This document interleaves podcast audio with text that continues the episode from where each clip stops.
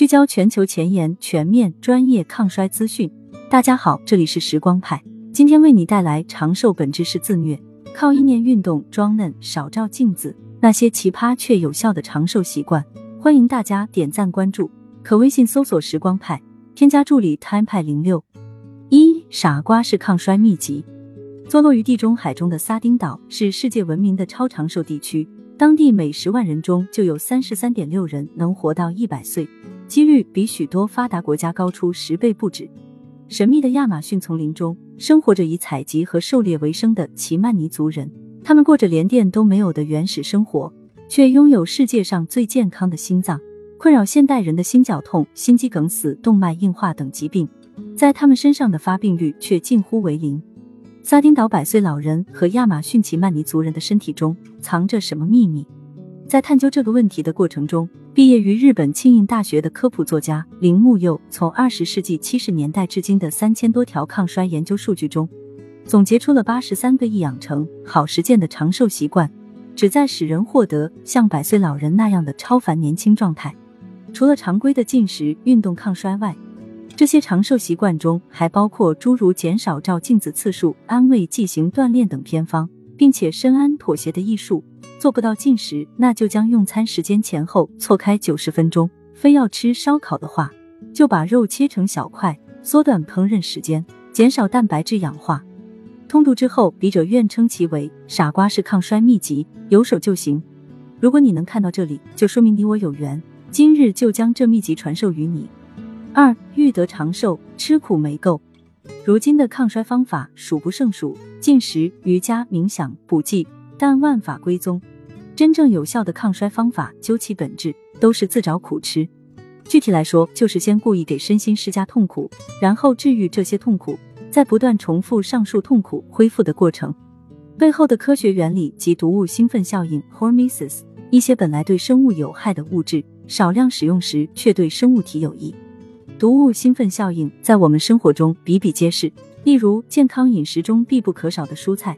就是通过给身体带来痛苦来改善我们的健康。蔬菜中的多酚会在我们体内引发氧化应激反应，诱发轻度炎症。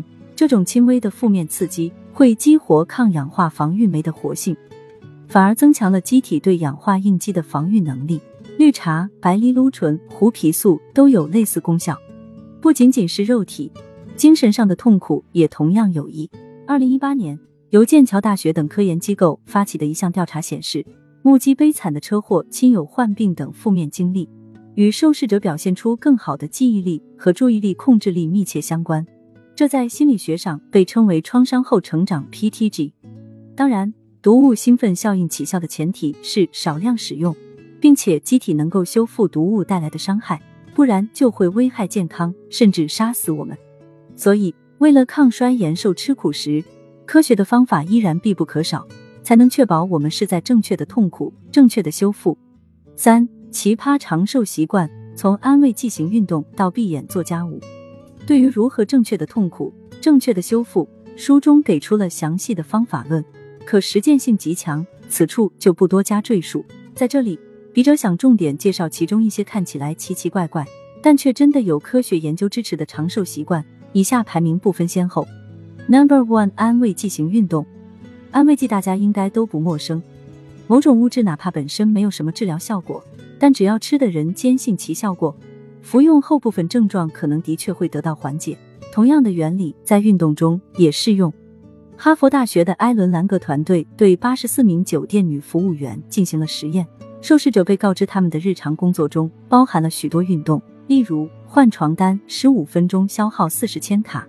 打扫浴室十五分钟消耗六十千卡，意识到自己工作时也在运动的服务员，四周后体重、血压、体脂都有所改善，而对照组进行了同等程度的体力劳动，体型和血压却没有显著变化。安慰剂型运动的效果恐怖如斯，所以我们缺少的不是运动，而是发现自己在运动的眼睛。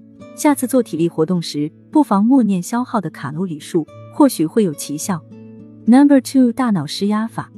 前文有言，精神上的痛苦同样有益于健康，但大部分人的生活都没有那么多苦大仇深。不过，只要在日常生活中稍微给大脑施加一些压力，同样能刺激大脑的兴奋效应。比如，习惯用右手的人，尝试用左手刷牙、吃饭、操作鼠标，闭着眼睛做家务，让视觉之外的其外感官发挥作用，换一条通勤路线，或者改变通勤方式。简而言之，只要改变已经习以为常的做法，就能刺激大脑使用新的神经通路，促进神经生长，改善大脑健康。Number three，装嫩但少照镜子。装嫩本身是个贬义词，但当它和抗衰产生联系时，却变成了一件好事。来自哈佛大学的研究团队发现，显年轻的装扮不仅能使我们的心情变好，还会改善身体健康。一些女性受试者仅仅是换了个更显年轻的发型。不仅血压下降了，就连身体也恢复到了放松状态。然而，如果太过注重外表时，又会反过来加速衰老。佛罗里达大学曾做过一个有趣的实验：八十四名女大学生平均分成两组，其中一组减少外貌检查次数，另一组则保持不变。实验中的外貌检查包括照镜子、询问朋友今天的打扮如何、化妆、与他人比较外貌等一系列行为。二周后，减少外貌检查的实验组对自己外表的不满意度、对衰老的负面态度大幅减少，自尊心提高了。由此可见，太过注意外表会带来许多心理压力，不知不觉间降低幸福感。而要做出改变，最简单的做法就是减少照镜子的次数。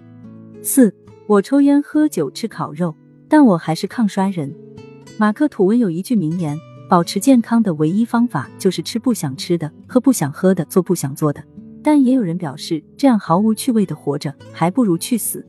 其实，抗衰并不是一件非黑即白的事情，很多时候你并不需要做到百分之一百，只要比之前进步一点点，就是一次健康上的大胜利。例如，进食虽好，但饿肚子的滋味不是每个人都受得了，这时就可以尝试一下温和版的九十分钟进食法，早饭时间推迟九十分钟。晚饭时间提早九十分钟。英国萨里大学一项研究发现，在没有改变饮食或运动的情况下进行十周的九十分钟进食，受试者摄入减少，体脂率降低百分之两百。同理，在做不利于健康的事情时，也可以稍微折中一下。